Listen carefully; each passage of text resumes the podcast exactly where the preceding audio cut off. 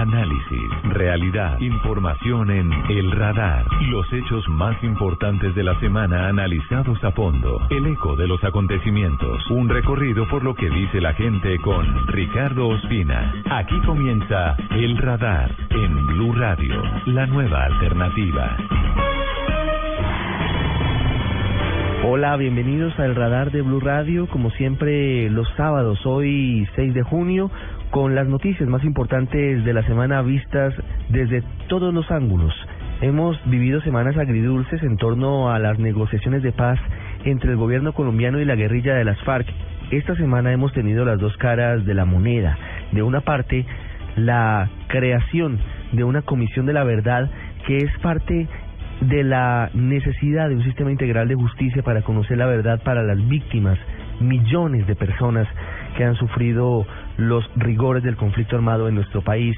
La otra cara, la no tan positiva, de hecho la dramática, se ha vivido en el suroccidente del país, principalmente por cuenta de los atentados cometidos por guerrilleros de las FARC en medio de la negociación en el conflicto en el suroccidente colombiano, en Buenaventura, en Tumaco, en Maguipayán, en zonas muy humildes, muy cercanas a la costa pacífica, muy cercanas a nuestros afectos, que han permanecido sin luz por cuenta de los ataques a varias torres de conducción eléctrica. Tenemos la posición muy importante de Naciones Unidas frente a este momento muy particular que viven los diálogos de paz. Tendremos además un reporte con la expectativa que hay en Venezuela frente al encuentro que va a sostener el presidente Nicolás Maduro con el Papa Francisco en una coyuntura bastante complicada en el vecino país por cuenta de la huelga de hambre que complica la situación de salud de algunos presos políticos como Daniel Ceballos y con las cartas que le han enviado a sumo pontífice algunos líderes opositores. Esta semana que termina en Colombia vivimos también las dos caras de la moneda frente a la violencia contra las mujeres. De una parte se aprobó la ley Rosa Elvira Celi en honor a una víctima de este tipo de hechos que define el feminicidio como un delito autónomo y de otra parte, ese mismo día, la Fiscalía de manera increíble dejó libre al hombre que confesó haber violado y secuestrado a la periodista Ginette Bedoya. Hablaremos de cine, hablaremos del buen momento que atraviesa el séptimo arte en nuestro país y también tendremos una entrevista muy especial con uno de los más importantes cardiólogos del mundo. Bienvenidos a El Radar. Este cese de fuegos unilateral que deseamos se prolongue en el tiempo se daría por terminado solamente si se constata que nuestras estructuras guerrilleras han sido objeto de ataques. Las FARC han recibido unos golpes en el terreno de la confrontación militar muy grandes de parte del Ejército y la Policía Nacional. El 22 de mayo en un comunicado anunciaron que suspenden este cese unilateral. El cese unilateral fuego de la FARC era una caricatura que en la, en la práctica no se estaba cumpliendo. Yo creo que el gobierno tiene que entender que ha hecho crisis esa política de hacer la guerra en Colombia como si no hubiese mesa de negociación de La Habana y negociar en La Habana como si no hubiese guerra en Colombia. Preocupa que después de toda la manifestación ciudadana y todo el ambiente que se ha dado favorable a la paz, hoy el, el proceso está en riesgo. Seguimos siendo las más perjudicadas porque de todas maneras el gobierno, las tropas colombianas no han parado. La gente en la ciudad no lo sabe, pero en, en, en las en los campos del país se ve permanente zozobra a raíz de los bombardeos. Sin duda serán las zonas rurales del país. Nosotros habíamos saludado siempre ese acto generoso, unilateral de las FARC de decretar un cese de hostilidades. Como habitante le da tristeza ver cómo carecemos de agua, ¿no? El vandalismo siempre ha existido y el tratado de paz allá. No hay manera de justificar el atentar contra colombianos y su seguridad. Tantos años, cada rato eso es un problema para nosotros horrible. El policía huilense que murió en la explosión de una granada lanzada por las FARC a una patrulla que hacía labores de inspección en el barrio Nuevo Milenio, en Tumaco, Nariño. Es facto un terrorista al frente 30 de la FARC, quien históricamente delinque en este sector. El atentado de las FARC en la vía panamericana en el departamento del Cauca dejó seis personas heridas. Y en esa región, pues, es ese tipo de actos de terrorismo que no tienen ningún significado en el sentido de defender una idea, algún propósito, sino hacer un daño. La que termina ha sido una semana agridulce para los diálogos de paz. Comenzamos con la parte positiva y muy importante, los avances que se han logrado entre el gobierno y la guerrilla de las FARC para la creación de una comisión que tiende al esclarecimiento de la verdad desde la base de las víctimas. Una comisión que tiene varias particularidades y que ha generado todo tipo de voces y de reacciones en Colombia. Lo que explicaron los delegados de Noruega y de Cuba, lo que dicen las FARC y lo que dice por supuesto el gobierno nacional. A esta hora lo tiene Juan Esteban Silva. Ricardo, buenas tardes. Una comisión de la verdad que entre otras cosas entraría a funcionar tras la eventual firma de acuerdos finales para la terminación del conflicto. Es quizás uno de los logros más importantes en el marco de las negociaciones de paz. Al respecto, el jefe del equipo negociador Humberto de la Calle, quien ha explicado de qué se trata y qué características tendría este acuerdo. No es el tipo de comisión que asume funciones judiciales. Las funciones judiciales van por otro carril separado, pero es un tema que tenemos que completar en la discusión en con las FARC y por lo tanto dentro de ese esquema integral hay la vía del esclarecimiento en esta comisión y la vía en discusión de la imputación de responsabilidades penales. Una de las voces más cercanas, testigo de lo que significa una comisión de la verdad en su caso por los hechos que rodearon aquella toma del Palacio de Justicia el 6 de noviembre de 1985 en Bogotá, es el magistrado José Roberto Herrera, quien calificó este acuerdo como significativo para lograr salir del horror de los enfrentamientos. Me parece que este es un paso trascendental en la hoja de ruta que se marca en el proceso de paz. Las comisiones de la verdad son un instrumento muy importante de la justicia transicional, son un paso inexorable que han adoptado los países que han logrado la sanación y la reconciliación. Y es que en el conflicto entran en juego civiles, inocentes, menores de edad, miles de personas que nada tienen que ver con las diferencias y los odios. Justamente el defensor del pueblo Jorge Armando Talora ha reiterado su simpatía hacia este acuerdo. Una comisión que se ha utilizado en otros escenarios internacionales y ha sido muy importante y muy valorada. Le manda un mensaje histórico al país de verdaderamente cuáles fueron las conclusiones de ese proceso de paz. Tal como lo dijeron los garantes, esta comisión no es solo de los actores del conflicto ni tampoco una propiedad exclusiva de las víctimas. Está pensada para todos los colombianos que queremos que de una vez por todas brille la justicia, la paz y la verdad. Para el radar de Blue Radio informó Juan Esteban Silva.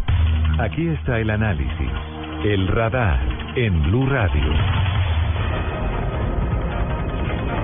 Está con nosotros Fabricio Hochil, él es el coordinador residente de la Oficina de las Naciones Unidas en nuestro país. Señor Hochil, muy buenas tardes. Muy buenas tardes. ¿Sí es suficiente esta Comisión de la Verdad para avanzar hacia el sistema integral de justicia del que habla Humberto de la Calle, el jefe del equipo negociador colombiano, es decir, esta Comisión de la Verdad, como en otras experiencias en el mundo, permitiría resarcir a, a quienes han sufrido los efectos del conflicto? No, es un elemento, un elemento muy importante, un elemento muy bien hecho, muy bien diseñado, pero un elemento de lo que tiene que ser un sistema de justicia integral, una pequeña luz dentro de, mucha oscuridad.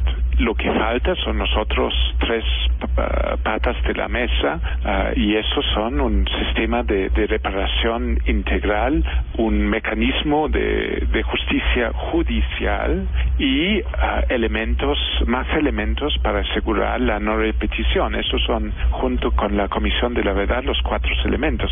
Por ser la primera pata de esta mesa que tiene además la justicia, la reparación y la no repetición, su diseño es muy importante. ¿Es suficientemente sólida esta pata de la mesa para ser optimistas de cara a las otras tres? Mira, nosotros de una u otra manera en Naciones Unidas hemos trabajado, tenemos conocimientos, hemos aportado a 30 comisiones de verdad en diferentes países en los últimos 30 años. Y puedo decir que lo que se ha hecho aquí toma las lecciones aprendidas de otros procesos y realmente uh, constituye un nuevo ejemplo en materia de comisiones de verdad um, para otros procesos también. ¿Por qué digo eso? Primero, porque tiene objetivos muy bien definidos objetivos que a la vez son ambiciosos pero sin ser irrealistas. Segundo, porque todo se construye alrededor de la centralidad ah, de las víctimas. Eso es ah, fundamental. Ah, la, la, visión de esa comisión es construir la verdad, una verdad compartida desde el punto de vista de los que más han sufrido. Tercero, el hecho que tiene un enfoque diferencial, mucho enfoque en género, mucho enfoque en el sufrimiento, cómo se está diferenciado por región y por grupo étnico. Cuatro, el enfoque en los territorios. El hecho es que la dinámica del conflicto, la dinámica del sufrimiento es muy diferente entre las regiones y eso está plenamente reconocido acá. Otro elemento ejemplar es el énfasis no solamente en esclarecimiento, no solamente en conocer los hechos, sino también en asegurar el reconocimiento. Y eso es lo que ha faltado un poco en Colombia. Yo creo que comparado con otros conflictos sí hay mucho conocimiento de los hechos, pero lo que ha faltado es esa construcción de una visión compartida ah, que es el base de la construcción de paz sobre lo que ha pasado. Nos parece también ah, ejemplar. En esta comisión tendrán que contar la verdad obviamente, y este es un punto importante, en principio de manera voluntaria, no será nadie llevado a la fuerza a declarar ante esta comisión. Pero le pregunto, ¿irán todos los actores del conflicto, todas las personas que de una u otra manera han participado en, en echarle gasolina a 50 años de guerra en Colombia? Me refiero a empresarios, me refiero a militares, me refiero a paramilitares. ¿Todos irán adicionalmente a, a las FARC y a otros agentes del Estado? Bueno, eso no es imposible de prevenir, pero yo creo que a, través del diseño de la comisión, dado que es bien hecho, ah, eso va a facilitar que todos sienten la confianza de, de, participar. El tema principal también va a ser quiénes van a ser los comisionados. O sea, el, bien, el mejor diseño del mundo no va a funcionar si no hay excelentes comisionados. Pero ojalá ah, a través de, de las personas de los comisionados a través de, de, que esta comisión tiene un diseño, un mandato y los recursos necesarios, puede ganar la autoridad y la confianza en la ciudadanía ah, para que realmente todos se, se sienten cómodos en participar, en contribuir. Pero recordémonos de una cosa, que esa comisión no es que parte de nada. En Colombia hay, ya hay eh, un gran trabajo hecho por, por varias diferentes entidades ah, donde han contribuido muchos diferentes actores y no dudo que la comisión va a empezar en recoger lo que ya existe en términos de, de, de estudios, de testimonios hechos por otras comisiones y por otras entidades. Una última pregunta, señor Hochschild. Frente a la otra cara de la moneda, no la positiva que nos hace dar esperanza sobre el futuro del proceso y es la que tiene que ver con la firma de la creación de esta Comisión de la Verdad, sino la de el conflicto puro y duro, de parte y parte, pero sobre todo hechos violentos de la guerrilla contra la población civil en Tumaco, en Buenaventura, en los pueblos más humildes, a los que han dejado sin energía, que han sido objeto de ataques. Claro, la respuesta del, del ejército ha sido bombardear campamentos guerrilleros que han dejado también colombianos muertos. ¿Eso cómo se ve desde la óptica optimista un poco frente a la comisión y lo que viene es el futuro?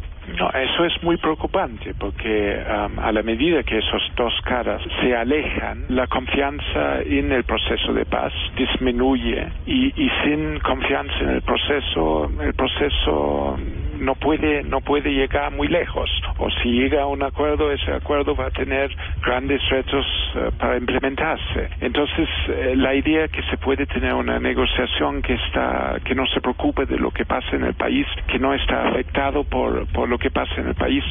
A lo largo eh, es un concepto que, que no funciona muy bien. Y yo creo que el hecho que hay un escalamiento es muy muy preocupante porque mina la confianza en el proceso y además quién puede creer en un proceso cuando están sufriendo de nuevo victimización que, donde están de nuevo muriendo soldados y, y guerrilleros entonces creo que es realmente hora de revenir a lo que vimos en los primeros meses del año y eso es un desescalamiento que va a reducir sufrimiento y nutrir más esperanza en el proceso de paz. Y esa confianza la que debe recuperarse con, con decisiones como la que se ha conocido en los últimos días frente a la creación de esta comisión para el esclarecimiento de la verdad. Señor Fabricio Hoshi, el jefe en Colombia de la Oficina de las Naciones Unidas, muchas gracias.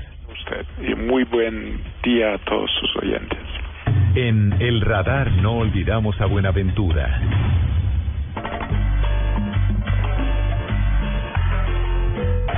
Buenaventura es mi pueblo, Buenaventura es sabrosa,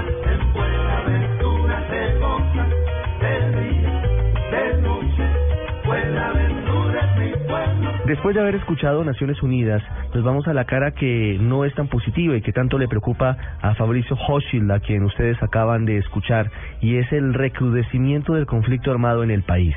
Buenaventura, hermoso puerto al que no olvidamos, con sus 400.000 habitantes, sufrió esta semana un ataque feroz, muy fuerte. La guerrilla de las FARC derribó una torre de conducción eléctrica y dejó a todo el puerto, escuche usted, más de 400.000 personas sin luz, con graves problemas para la salud, para la educación y disparando los costos de muchos productos básicos de la canasta familiar. François Martínez de Blue Radio estuvo acompañando a los bonaverenses en este difícil momento. Ricardo, buena tarde. El ataque de las FARC a la torre número 17 en el sector de Agua Clara dejó a más de 400.000 habitantes de Buenaventura por 70 horas sin el fluido eléctrico.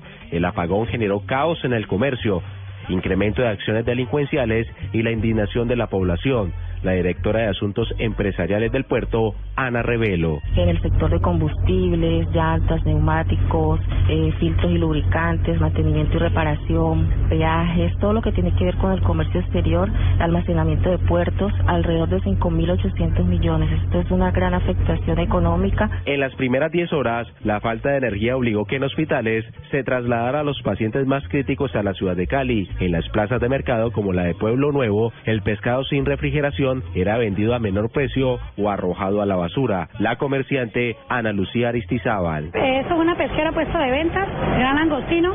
Tenemos una pérdida total porque imagínese, si no nos suministra a nosotros otra, otra planta, pues ahí quedamos fregados. Era fin de mes y de pago para muchos quienes hicieron el mercado. Sin la energía, la única manera de mantener conservados los alimentos era depositarlos en hielo. Por eso este producto escaseó y en los pocos lugares se desató una batalla, disparando los precios. Normalmente la bolsa se vende entre 5 a 8 mil pesos. Durante el apagón subió a 30 mil pesos. Sí, hermano, porque miren ya el precio del hielo como se disparó.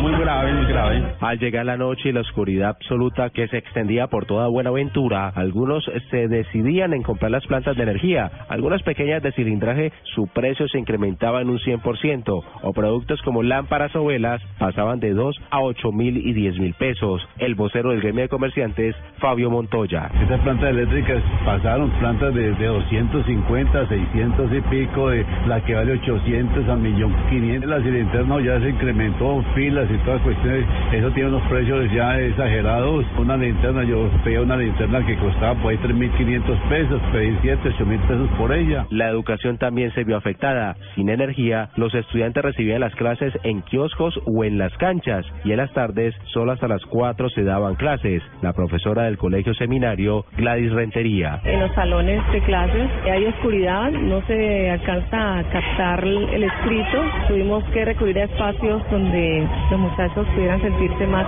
cómodos en cuanto a la accesibilidad del material de trabajo. En la tarde pues hay que despachar a los muchachos a, más o menos a las 4. Al atardecer, el transporte público dejaba de prestar el servicio. La delincuencia azotó a este gremio, por eso el puerto dormía desde muy temprano. Ulises Carabalí, conductor de Transbuenaventura Ruta 5. Pues con el apagón ha habido muchos problemas, muchos robos. Los usuarios son los más perjudicados porque trabajamos hasta las 6, no encuentran transporte que la verdad perjudican todos. En medio de las velas y linternas, el Centro Nacional de Memoria Histórica reveló el informe Buenaventura, un puerto sin comunidad, una investigación de aproximadamente dos años que arrojó que esta ciudad es la más golpeada por el conflicto armado en el país. 160 mil víctimas hacen que este puerto viva una catástrofe humanitaria. El director de la entidad, Gonzalo Sánchez. Cuando uno dice en este puerto hay 160 y pico mil de víctimas directas, es decir, no es gente de oídas, no es gente a la que le mataron a que son víctimas directas de una población de 400 mil personas, pues eso es demasiado fuerte. Es decir, que casi la mitad de la población ha sido víctima directa del conflicto. Asimismo, la Iglesia Católica le hizo un llamado a las FARC. Ese tipo de atentados solo afecta al ciudadano, al humilde, al de a pie. El obispo del puerto, Monseñor Héctor Buenaventura sigue padeciendo esta arremetida de las FARC. Una vez más nos ha dejado su influido eléctrico, causando un gran daño no solo desde el punto de vista económico, sino de la ciudad. Buenaventura merece una suerte mejor. Qué bueno que esta emergencia en que estamos sea para el gobierno nacional motivo ponerle más atención e- efectiva a Buenaventura. Finalmente, el miércoles a las 4 y 40 de la tarde, la energía retornó y cientos de buenaverenses en caravanas de carros y motos con sus pitos expresaron su felicidad porque el servicio eléctrico se normalizaba. Para el radar desde Buenaventura, François Martínez. Buenaventura, mi pueblo, Buenaventura sabrosa. Ya regresamos a El Radar en Blue Radio.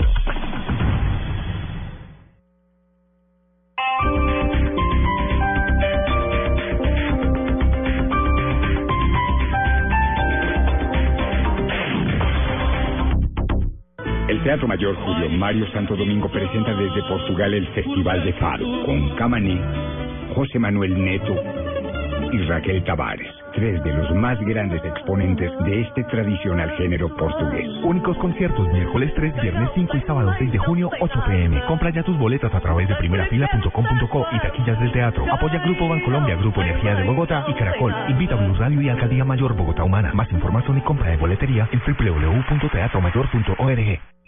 Una historia de éxito. Mi madre y yo pasamos por el centro del pueblo y entonces el gerente sentado dirigiendo a su gente. Y mi madre me decía, un día te quiero ver así. Y de fracaso. Porque una soberbia, soberbia es la altanería de, de tener éxito, de, hacer, de creerme que yo estaba bien y cometí ese error. Un testimonio del más grande ejecutivo. Con mucha creatividad logramos cosas muy interesantes. Y del ser humano que se levantaba de las cenizas. Me di cuenta que fui más feliz cuando compré mi primer refrigerador que cuando compré un- los Mercedes que tenía. Adrián Hernández. Hice fiesta porque compré el el refrigerador. Este domingo, Blue Radio presenta una edición especial de Mesa Blue, recordando una de las últimas entrevistas a Adrián Hernández. Mesa Blue, edición especial. Este domingo desde las 3 de la tarde. Presentan Felipe Zuleta y Esteban Hernández por Blue Radio y bluradio.com. La nueva alternativa. El Teatro Mayor Julio Mario Santo Domingo presenta desde Portugal el Festival de Faro con Camané, José Manuel Neto y Raquel Tavares, tres de los más grandes exponentes de este tradicional género portugués. Únicos conciertos miércoles 3, viernes 5 y sábado 6 de junio, 8 pm. Compra ya tus boletas a través de primerafila.com.co y taquillas del teatro. Apoya Grupo Bancolombia, Grupo Energía de Bogotá y Caracol. Invita a Blue Radio y Alcaldía Mayor Bogotá Humana. Más información y compra de boletería en www.teatromayor.org. Ya estamos listos para el gran juego. La Champions es de Blue. Este sábado desde la 1 y 30 de la tarde. Barcelona. Juventus. Con el equipo deportivo de Blue Radio, la nueva alternativa. Canciones alegres, optimistas, que expresan alegría, emoción. Este festivo, Alexandra Pumarejo presenta una edición más de Canciones para dedicar. Voy a traerles canciones que ustedes le pueden dedicar a una persona que tal vez está un poquito baja nota o simplemente porque uno quiere sonreír, quiere brincar por la casa. Canciones para dedicar. Este festivo desde las 2.30 de la tarde por Blue Radio y bluradio.com. La nueva alternativa.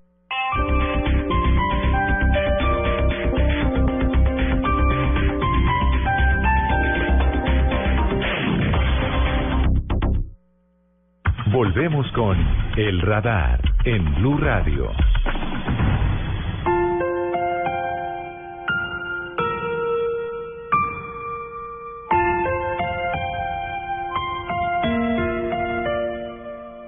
Rosalvira Celis, sin proponérselo, se ha convertido luego de haber sido asesinada en símbolo de la lucha para acabar definitivamente con el feminicidio, con la violencia de género, para cerrar esa puerta que lamentablemente sigue siendo justificada en muchos espacios de nuestra sociedad. Rosalvira, recordamos dolorosamente, fue llevada por un ex compañero de clases al sector del Parque Nacional en el oriente de Bogotá. Allí fue violada, fue empalada y fue asesinada. Rosalvira murió hace tres años, exactamente el 28 de mayo del año 2012.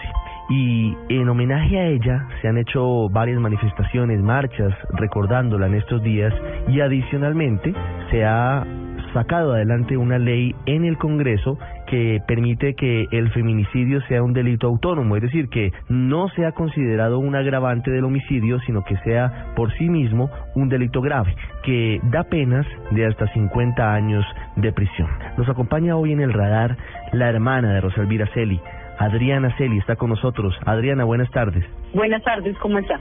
Adriana, han pasado tres años desde la muerte de su hermana, de Rosalvira Celi. ¿Cómo recibe usted eh, la decisión del Congreso en las últimas horas, en los últimos días, de haber sacado adelante la ley que lleva honoríficamente el nombre de su hermana, la ley que cataloga el feminicidio como un delito autónomo? Bueno, es de verdad un trabajo, un agradecimiento también a tantas mujeres que han venido luchando, es en honor a todas las mujeres que han sido víctimas de feminicidio, es un poco de resarcir ese dolor, un poco de, reparación, un poquito de justicia. Creo que con esto, si bien no sirve para el caso de mi hermana, eh, sí tenemos una herramienta para las demás mujeres, para nosotras que estamos aquí y pues luchando por nuestros derechos. Adriana, usted me dice que es un trabajo largo, una lucha de años. ¿Qué ocurrió con su vida? ¿Qué ocurrió con esa lucha una vez matan a, a Rosalvira? ¿Usted eh, decide ponerse la camiseta y sacar adelante este tipo de iniciativas? Claro que sí, yo quiero dejar como muy, muy claro y, enseñarles un poquito de pronto a las mujeres que no debemos temer al denunciar que que quedar calladas y ese es el resultado que estamos viendo ahorita eh, con todo lo que ha sucedido en el caso de mi hermana. Si yo me hubiera quedado callada en ese momento, pues hubiera sido caso más de los miles de miles que han sufrido las familias eh, colombianas. Entonces creo que, que este trabajo y no solamente mío, porque esto detrás de esto vienen muchas mujeres, las promotoras del proyecto de ley y justicia, la doctora Isabela Gatón, la bancada de mujeres, la Secretaría Distrital de la Mujer, es un conjunto y de las organizaciones. Adriana, ¿por qué decidió usted eh, hace tres años revelar el caso de su hermana, hacerlo visible, ir a los medios, eh, denunciar y contar a todo el mundo? Porque me parecía muy injusto en una sociedad y en un estado que en el que estamos con, con tantas leyes y con tantas cosas que realmente tenemos a favor que mi hermana hubiera sufrido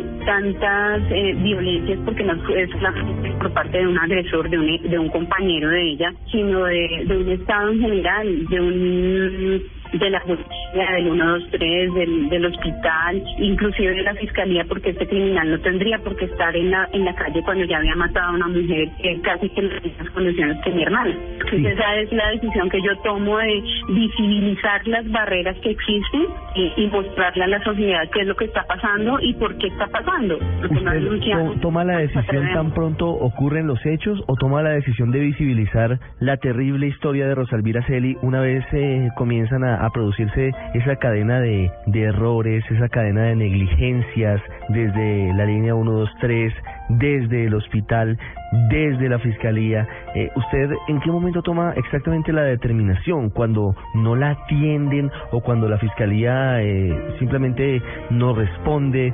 ¿Realmente cuál es ese momento que le obliga a usted a, a tomar la decisión de visibilizar el caso de Rosalvira? El primer día yo encontré todas las barreras, nadie me daba razón a dónde podía poner la denuncia, no llegó la policía judicial a recoger la cadena de custodia, yo no veía que estuviera la atención adecuada en el hospital porque porque realmente la atendieron muy tarde cuando ella presenta su paro cardiorrespiratorio.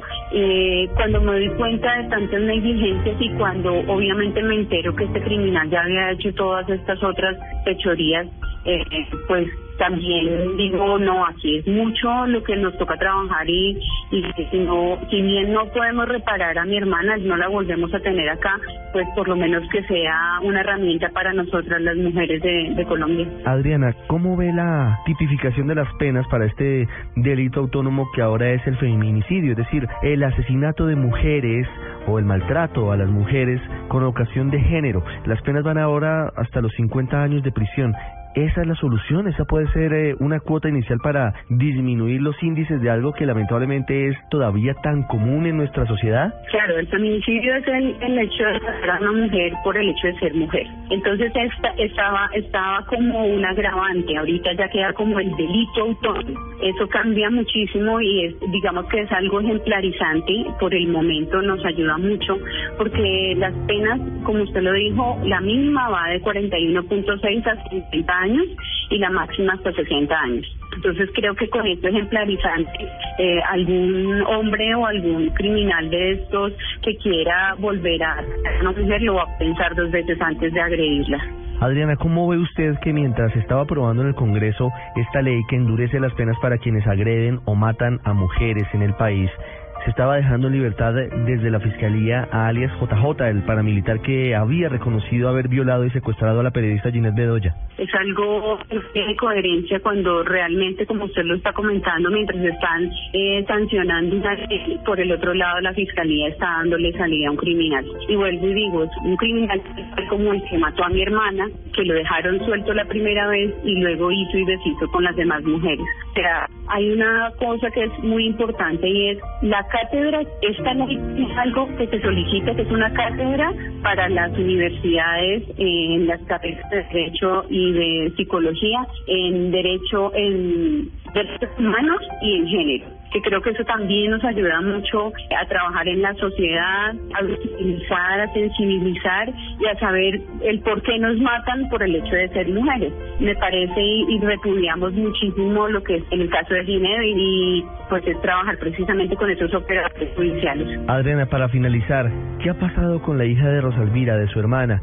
En principio había tenido algunas dificultades en el colegio donde estaba. ¿Cómo ha asumido esa pérdida? Eh, son tres años ya de la, de la desaparición de, de la mamá. ¿Cómo han sido las condiciones? Bueno, y la niña la retiramos de ese colegio donde estaba siendo víctima de, bullying. En el colegio que que está ya un poco más cómoda. Eh, realmente la, la fortaleza que ella tiene, el empoderamiento que también, pues digo yo que gracias al trabajo que, que yo vengo haciendo, lo que ella ha visto, eh, lo quiere seguir haciendo en el colegio. Ya es una niña que pues le tocó madurar un poco a la fuerza todo lo que vivió con, con el caso de su mamá, pero orgullosa de, de, ser la hija de Rosalvira y de poder hacer algo y que su mamá no haya muerto en vano. Es Adriana Celi, la hermana de Rosalvira Celi, símbolo dolorosamente de la violencia contra la mujer y que luego de fallecida se ha convertido prácticamente en el nombre de honor de esa ley que hoy castiga al feminicidio como un delito autónomo, como un delito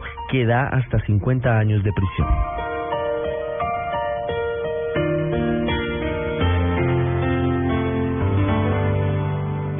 Radar no olvidamos a Venezuela. Análisis de la crisis sociopolítica del vecino país con protagonistas y expertos.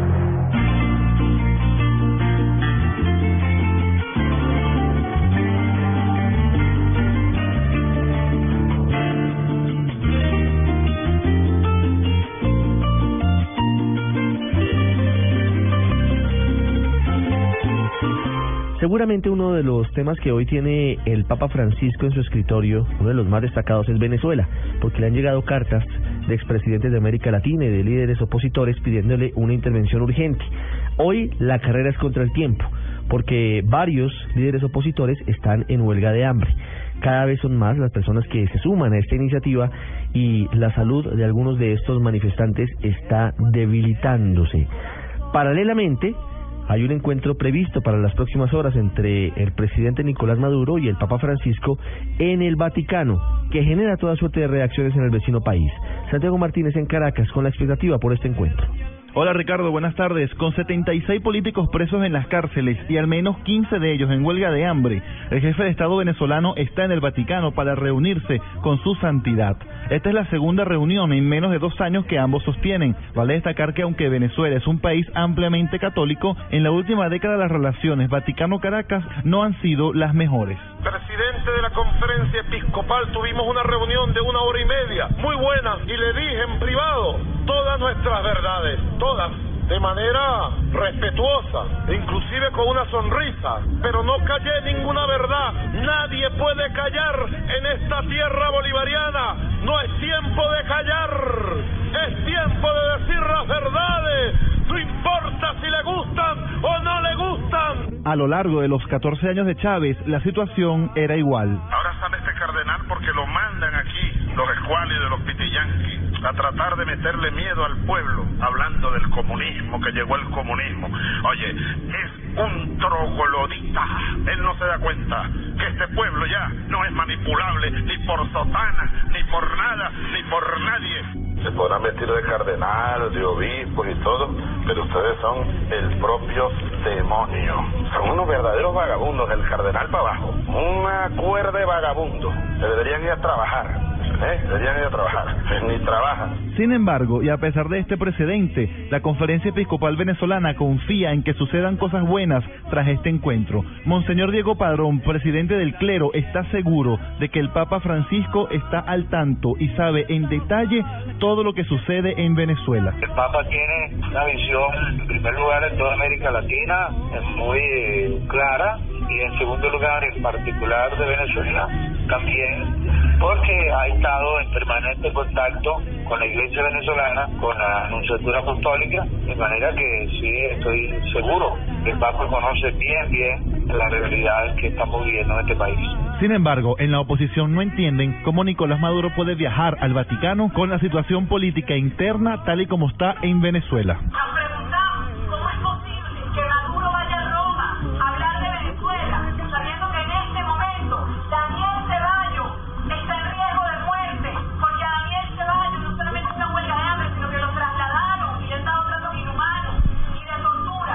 Solo falta por esperar las próximas horas para saber si en realidad este encuentro ayudó en bajar el clima de conflictividad presente en Venezuela. Desde Caracas, Santiago Martínez para El Radar.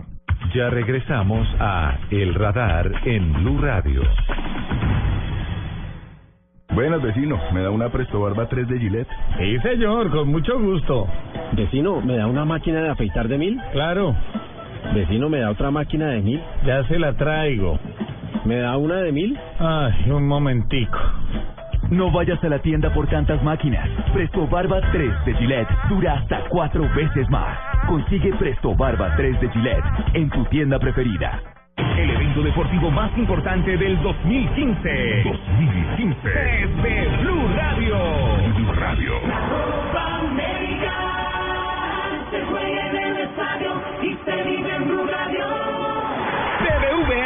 adelante. Siempre eficiente, siempre deprisa. Tomémonos un tinto, seamos amigos. Café Águila Roja, Droguerías Cafam, la droguería de confianza. Zapolín, la pintura para toda la vida. 472, el servicio de envíos de Colombia. Motorcote, hace lo que dice. Con domicilios Cocorico, la copa se vive en casa. Come más carne de cerdo, la de todos los días. Fondo Nacional de la Porcicultura. Blue Radio es la nueva alternativa y cada segundo de la Copa América es Blue. Los hechos que le interesan a la gente en El Radar.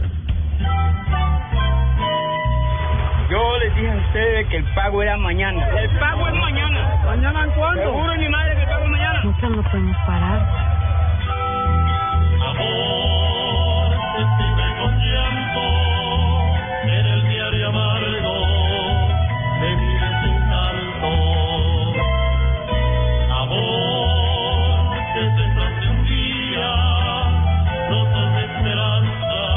A Paola Páez, que habló con el director de la película La Tierra y la Sombra, que ganó ni más ni menos que la Cámara de Oro como la mejor ópera prima en el Festival de Cannes en Francia.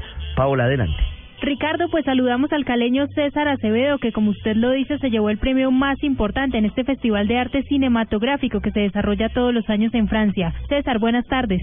Buenas tardes, ¿cómo están? Bienvenido al radar. César, la película no se ha estrenado aún en Colombia. Háblenos un poco de la historia y de cómo surge la idea del guion. Bueno, esto fue una película que nació hace cerca de ocho años, que de un dolor personal que me causó la ruptura de mi familia y la soledad que me provocó. Y hacer esta película era una forma de volver a los seres que más amaba, una forma de hacerle frente al olvido. Es una película que habla de lo difícil que a veces es mantener los lazos con las personas que más amamos, pero que también habla de, del valor del arraigo, de la lucha y la resistencia de nuestros hombres del campo enfrentados como a la fatalidad del progreso y el olvido. Es la historia de Alfonso, un campesino ya viejo que vuelve después de muchos años al lugar que abandonó y descubre que todo lo que conoció ya no existe porque la caña de azúcar, pues el progreso arrasó con todas las fincas de la región. Él vuelve porque el hijo está enfermo, así que deberá cuidarlo, conocer a su nieto y, y cómo atender la casa mientras las mujeres de la familia se sacrifican en ese mundo de hombres que es el corte de la caña de azúcar. Cuéntenos un poco sobre el rodaje, la selección de los actores, las locaciones, pues se desarrolla en el Valle del Cauca. ¿Cómo fue el proceso detrás de la película? El guion me demoré casi siete años escribiéndolo. Ya el rodaje fue entre septiembre y octubre del año pasado. Trabajamos con actores naturales.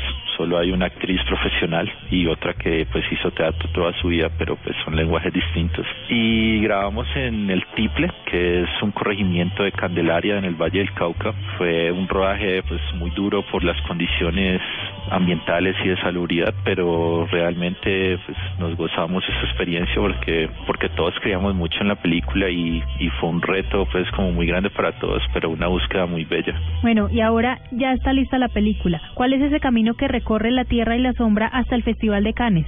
Bueno, después del rodaje ya fue un photo finish llegar a, a Cannes, fue la primera vez que pudimos ver la película toda junta, pues terminada. Pero no fue fácil llegar allá, fueron más de 1100 películas que se presentaban la semana en la crítica. Al final quedábamos solo siete y de los cinco premios que daban nos llevamos tres y en todo el festival pues eh, ganar cuatro premios con cuatro jurados distintos, incluyendo el público, es, es algo impresionante, como un gran honor para todo el equipo. Revelación, el premio de la Sociedad de Autores de Francia y el premio al público que es el Riel de Oro y fue muy bello pues también sentir eh, la gente cómo recibió la película realmente los conmovió a pesar de no conocer como la realidad política y social de nuestro país La Tierra y las Sombras es una película que llega al corazón y, y eso lo sentimos allá ¿Y ese momento cómo fue? ¿Usted ya sabía que iba a ser el ganador o se entera en la gala final cuando están entregando la Cámara de Oro en uno de los festivales de cine más importantes en el mundo? Sí, a mí me avisaron eh, unas horas antes supongo que, que para evitar que uno enloquezca ahí, pues cuando me dijeron, pues fue mi productor francés, me dijo, yo, yo no le creí, ya cuando lo vi llorando, como que realmente comprendí que, que era verdad, fue algo pues como abrumador porque es uno de los premios más importantes del mundo y solo tienes una oportunidad en la vida para ganártelo y, y fue como algo impresionante, ya cuando entregaron la cámara pues estaba muy emocionado también ver todo ese auditorio. Fue también como muy muy aterrador, pero pero fue una experiencia bellísima. Creo que nunca voy a olvidar eso que, que pasó. Bueno, y tras ese momento llegan a Colombia. La Tierra y la Sombra va a inaugurar la primera edición del Festival de Cine Independiente de Bogotá el próximo 16 de julio y en cartelera estará el 23 de julio. Espera que el público se acerque con curiosidad de saber qué dice esta cinta del país, de la cultura, cómo va a ser ese enlace a través de la película. Yo no sé sinceramente qué esperar cuando la película salga a salas. Como que estoy tratando de hacer todo lo posible porque la gente conozca un poco la historia, que se anime a ver una película que realmente los va a conmover, que le va a llegar al corazón a, todos los espectadores. En estos momentos eh, pasa algo muy interesante con, con las películas que se ven en Cannes, pues se nota un poco más de interés, no solo por parte de los, de los medios, sino también del público por el cine colombiano. Obvio es un proceso que, que hay que seguir trabajando como que nuestra cinematografía está en construcción, pero en este momento siento que hay un panorama como esperanzador. Igual no hay que cantar victoria de nada. Ya yo creo que estos premios que, que obtuvimos en Cannes son muy importantes, pues no cambian la historia de nuestra cinematografía porque todos los problemas de fondo siguen ahí, pero sí es como un signo de que con el compromiso de todos, con el apoyo del Estado, de los exhibidores, se pueden lograr más reconocimientos como estos y, y lo más importante es que van a llegar más y mejores películas y que el público se acerque a su cine, que ya no hay necesidad de seguir volteando la cara y como esa especie de indiferencia hacia, hacia nuestras películas sin siquiera verlas. Estas películas si no tienen un, un diálogo con los espectadores como que de cierta manera no no tienen un sentido pues muy grande no es solo como por lo que puedo aprender de lo que siente y vive la gente con, con nuestra película sino también porque me interesa que, que la gente tenga la oportunidad de, de conocer ese otro país al, al que de cierta manera se, se le ha invisibilizado y ya pues ahí estaré César, ¿y qué viene ahora para usted como director? ¿Ya está trabajando en un segundo guion? ¿Cuál es su camino ahora? Empieza eh, una gira de festivales, la película ha sido invitada a muchos festivales, también se ha empezado a vender en muchos países, así que lo importante es acompañarla ahora, tener ese diálogo con los espectadores, porque pues como que eso también me ayuda en, en mi formación. Y mientras eso va pasando, pues seguir trabajando en el segundo guion, pues para la otra película. Y ya luego pues volver a Colombia y seguir pues como buscando la manera de, de vivir acá. Yo me fui de Cali hace tres años, eh, yo adoro mi ciudad, mi departamento, pero Cali a pesar de ser una ciudad pues donde hay tanto talento, tantas ganas de hacer las cosas, no hay casi ningún apoyo de parte del gobierno local, como que la cultura ya más que todo es la del baile y la de la fiesta y las otras expresiones eh, artísticas y culturales. Están un poco de lado, entonces no, no quisiera volver a, a dar un paso hacia atrás, como que a mí me da mucha tristeza estar en una ciudad donde hay más centros comerciales que bibliotecas y, y museos y pues no quiero ir a un lugar donde, donde no va a encontrar apoyo ni, ni la forma de hacer mis proyectos. En Cali no lo hay, pero ¿y en general en Colombia existe ese apoyo para este formato de cine? Claro, pues en Colombia con la ley de cine como que eh, nuestra cinematografía ha encontrado un nuevo impulso, ha, ha, sido lo que ha permitido que sigamos creciendo. Si tú miras hace 12, 15 años se estrenaba una o dos películas por año, este año se estrenan 60 y, y, y como que eso habla de, de, la importancia de esos estímulos que, que,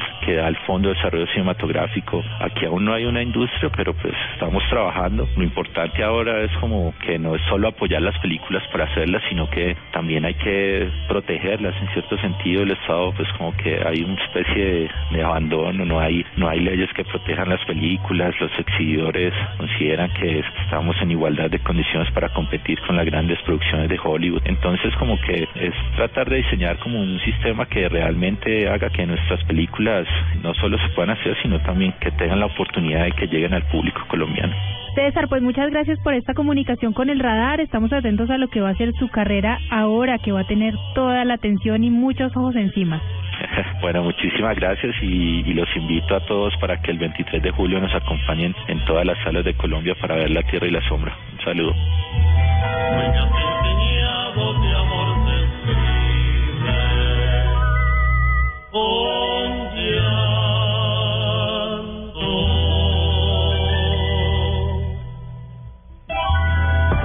Está en El Radar, en Blue Radio.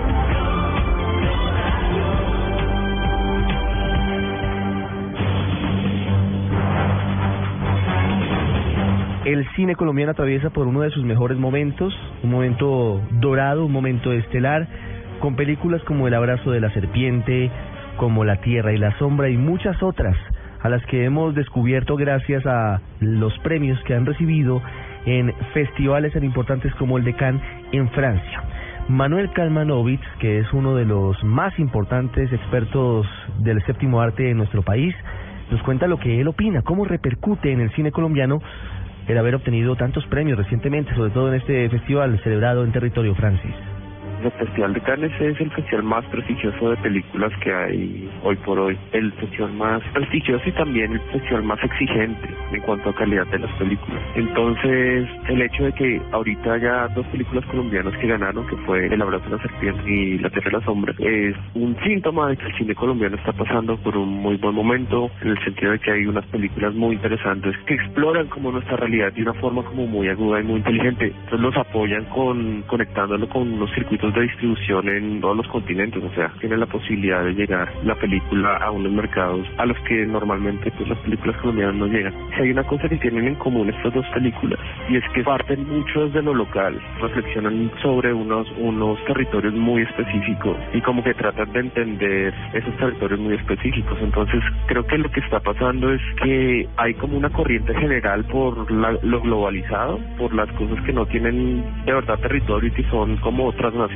y al mismo tiempo ese mismo impulso crea una contracorriente que es de lo que se nutre esto, que es como de verdad indagar en lo local y en las situaciones como muy específicas, en geografías muy específicas, en paisajes muy particulares. Y en parte creo que el, el interés que despiertan estas películas tan localizadas tiene que ver como con una deficiencia que hay en lo global. Y me parece que eso puede estar detrás del triunfo y que hace que además sea importante que nosotros nos vayamos al cine a nuestras películas porque nos ayudan a entendernos. Las historias en realidad no importan tanto, o sea, lo que importa es la manera en que están contadas y cómo está desarrollada.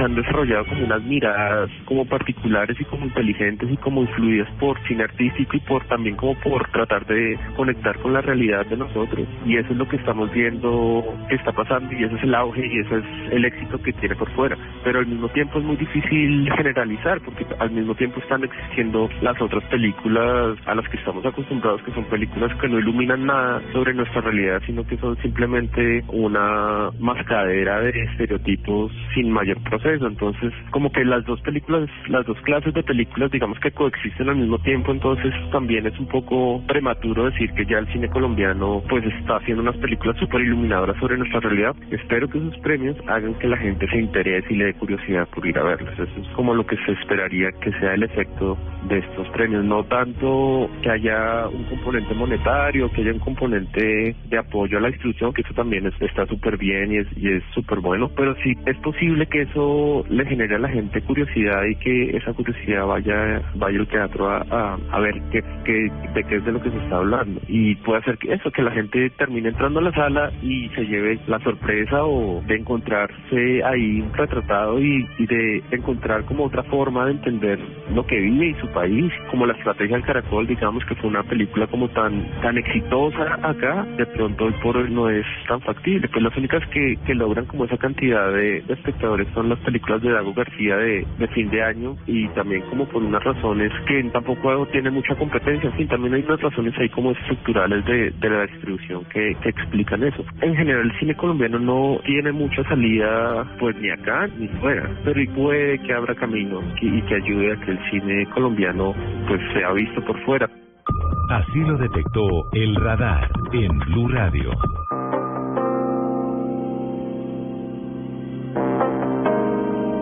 Seguimos en el radar de Blue Radio, hoy sábado acompañándolos, un sábado lluvioso en Bogotá, con un personaje muy especial.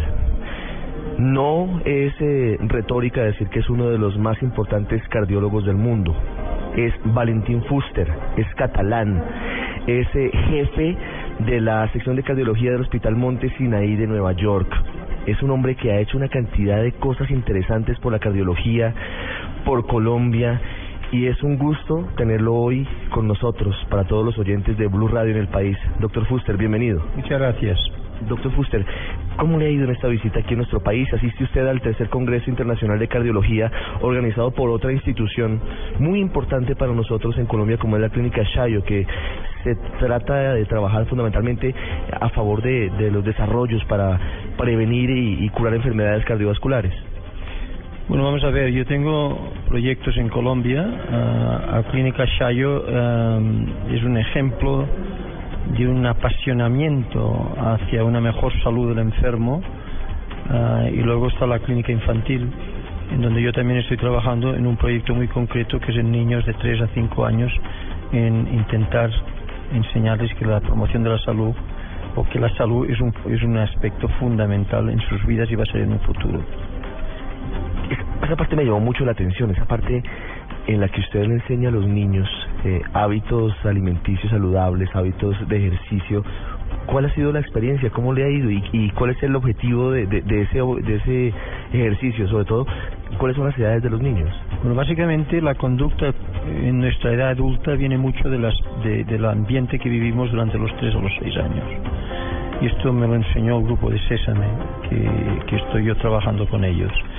Entonces intentamos hacer un proyecto en Estados Unidos en niños de 3 a 6 años enseñándosle que la salud es una prioridad y es abrir la conducta para un futuro. Allí no pudimos hacerlo y vinimos a Colombia y hemos tenido éxito, doctor Céspedes y otros involucrados en, en, en, la clínica infantil que nos han ayudado y ha sido un proyecto entre Estados Unidos y Colombia que ha tenido muchísimo éxito. Es decir, nosotros hemos trabajado en más de mil niños a edades tempranas en donde les hemos enseñado cómo trabaja el cuerpo, aspectos de ejercicio físico, de nutrición y ahora estamos entrando ya en cómo eh, enseñándoles a controlar las emociones, saber decir no cuando en un futuro se presente drogas, tabaco, etcétera. Estos niños los hemos seguido por un curso de tres años y los resultados han sido espectaculares. Saben lo que es la salud, saben cómo cuidarse, saben cómo ah, hacer ejercicio físico. Y esto nos va a llevar a seguirlos hasta los, a la edad de los 16 a los 20 años. Es decir, los vamos a seguir para demostrar, y creo que lo demostraremos, que una intervención a esta edad temprana tiene implicación en la conducta en un futuro. La idea entonces sería que los padres y que los profesores desde la primera infancia puedan sustituir este este trabajo que usted está haciendo tan interesante para para poder eh, mejorar la condición de la salud de los adultos en Colombia. Bueno, primero yo creo que hay dos aspectos. El aspecto es que son 70 horas 70 horas de educación en un curso de seis meses y esto se ha de hacer de una manera muy organizada. Pero lo importante es que los niños tienen mucha influencia en los padres. Los padres están más influenciados por la conducta de los niños con respecto a la salud que lo contrario. O sea que esto ya tiene un efecto importante, ¿comprende? Y entonces viene ya la parte más cultural del país. Y es decir, cuando uno se da cuenta de que esto funciona, pues entonces ya entrarán los políticos, etcétera. Piense que el proyecto que hemos hecho en Bogotá, con más de mil niños, ha llevado ahora a trabajarse con cien mil niños en otros países del mundo. Yo estoy trabajando. El proyecto empezó aquí. Es decir, que cuando uno se da cuenta que tiene influencia a esta edad, la sociedad se, enseguida lo sabe y se lanza adelante. Es decir, que esto es un aspecto cultural que usted va a ver como en cinco años todo el mundo va a hablar de la educación de los tres a los seis años. Esto es lo que yo puedo predecir. Que es una edad fundamental en el desarrollo físico y emocional y mental y de comportamientos de los niños. ¿Qué falta, doctor Fuster, para que se expanda este programa? Para que no sean mil, sino que sean cien mil y ojalá más niños. En realidad estamos preocupados porque se está expandiendo muy rápidamente y el problema es cómo lo controlas. Porque claro, una cosa son 70 horas de, de educación, pero se han de hacer muy bien. Entonces el problema que tenemos nosotros ahora es cómo controlar la calidad del producto educativo, ¿no? Es decir, que está avanzando muy rápidamente. Yo no creo que el problema sea que tenemos que hacerlo avanzar mucho más rápido. No, en realidad estamos, estamos ya entrando en Estados Unidos. Hemos empezado hace seis meses en Harlem. Y esto empezó en Colombia. Doy, les doy, le digo esto muy muchas veces porque yo no sé si ustedes saben lo mucho que han contribuido a una cosa que yo creo que va a ser espectacular a nivel mundial. Empezó aquí, empezó en Bogotá, yo siempre lo digo, y por esto siempre eh, digo que para mí es un honor el estar en este país, porque me han dado el instrumento para hacer algo que va a tener implicación social. Cuando hablamos de los niños, son eh, impresionantemente absorbentes de todo lo que ven, de todo lo que escuchan. Y la publicidad en la televisión y la publicidad en todas partes los lleva a comer hamburguesas, a comer comida chatarra. Entonces, ¿cómo hace usted desde la educación para decirle, mire, eso eh, en muy pocas dosis eh, puede ser bueno, digamos como un gusto, pero no todo el tiempo porque se va a enfermar? Está funcionando bien. Está funcionando bien hasta los niños han llegado a los ocho años. Ahora vamos a ver, a partir de los ocho años, cómo intervenimos en estos niños, si tenemos que intervenir de nuevo o no. Pero esto ha funcionado. Es decir, eh, estos niños saben lo que es la importancia de la salud y se cuidan.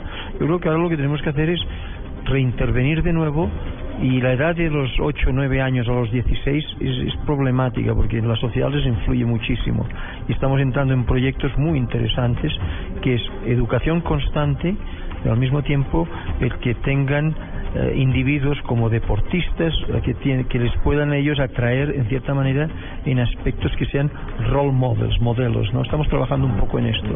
Pero yo lo que le digo es que lo de las hamburguesas y esto está trabajando muy bien en los niños, de momento está trabajando muy Quiero cambiarle de tema porque usted eh, ganó recientemente, hace algunos años, más de ocho tal vez, el premio Príncipe de Asturias por haber creado la polipíldora, que es en una sola eh, en una sola pastilla, digamos, eh, tener por lo menos tres medicamentos que favorecen que los enfermos coronarios no dejen de tomar los medicamentos una vez sufren un infarto. ¿Cómo va el desarrollo y la expansión de la polipíldora? El, premio Príncipe de Asturias no me lo dieron por la polipíldora, me lo dieron por otros aspectos de investigación. La polipíldora es más reciente. Simplemente después de un infarto, la gente ha de tomar tres píldoras, una para prevenir el coágulo de sangre, que es la aspirina, otra para bajar el colesterol, que es una estatina, y otro que es un inhibidor de la ECA que favorece el que no haya nuevos infartos. El tema fundamental es que después de un infarto solamente el 40% de las personas siguen tomando las tres píldoras que les digo. Entonces, haciéndolo una, una sola, aumenta la adherencia. Hemos hecho una polipíldora, nos ha costado muchísimo durante muchos años y la verdad es que ha tenido un éxito rotundo. Está ya aprobada en 22 países. Yo digo, a ver cuándo Colombia va a mirar qué es lo que estamos haciendo. En Colombia eh, no ha sido aprobada todavía, ¿qué falta? No lo sé. Usted indague. Pero creo que tenían que ir adelante. ¿Y hace cuánto está en, en espera de, de autorizarse en Colombia? No lo sé, no lo sé. El doctor Estrada le dará a usted la respuesta.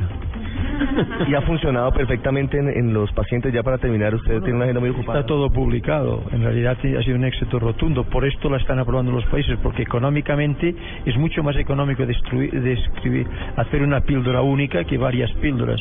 Y luego aumenta la adherencia, es decir, que habla menos infartos después del primero. Es decir, que desde el punto de vista político, económico, no hay salida. Por esto ya se ha aprobado en 22 países en los últimos seis meses. Es decir, que esto es una cosa que va muy acelerada. Los laboratorios, eh, las multinacionales de, de los medicamentos están a favor de esto. ¿Cómo, cómo actúan frente a la polipíldora?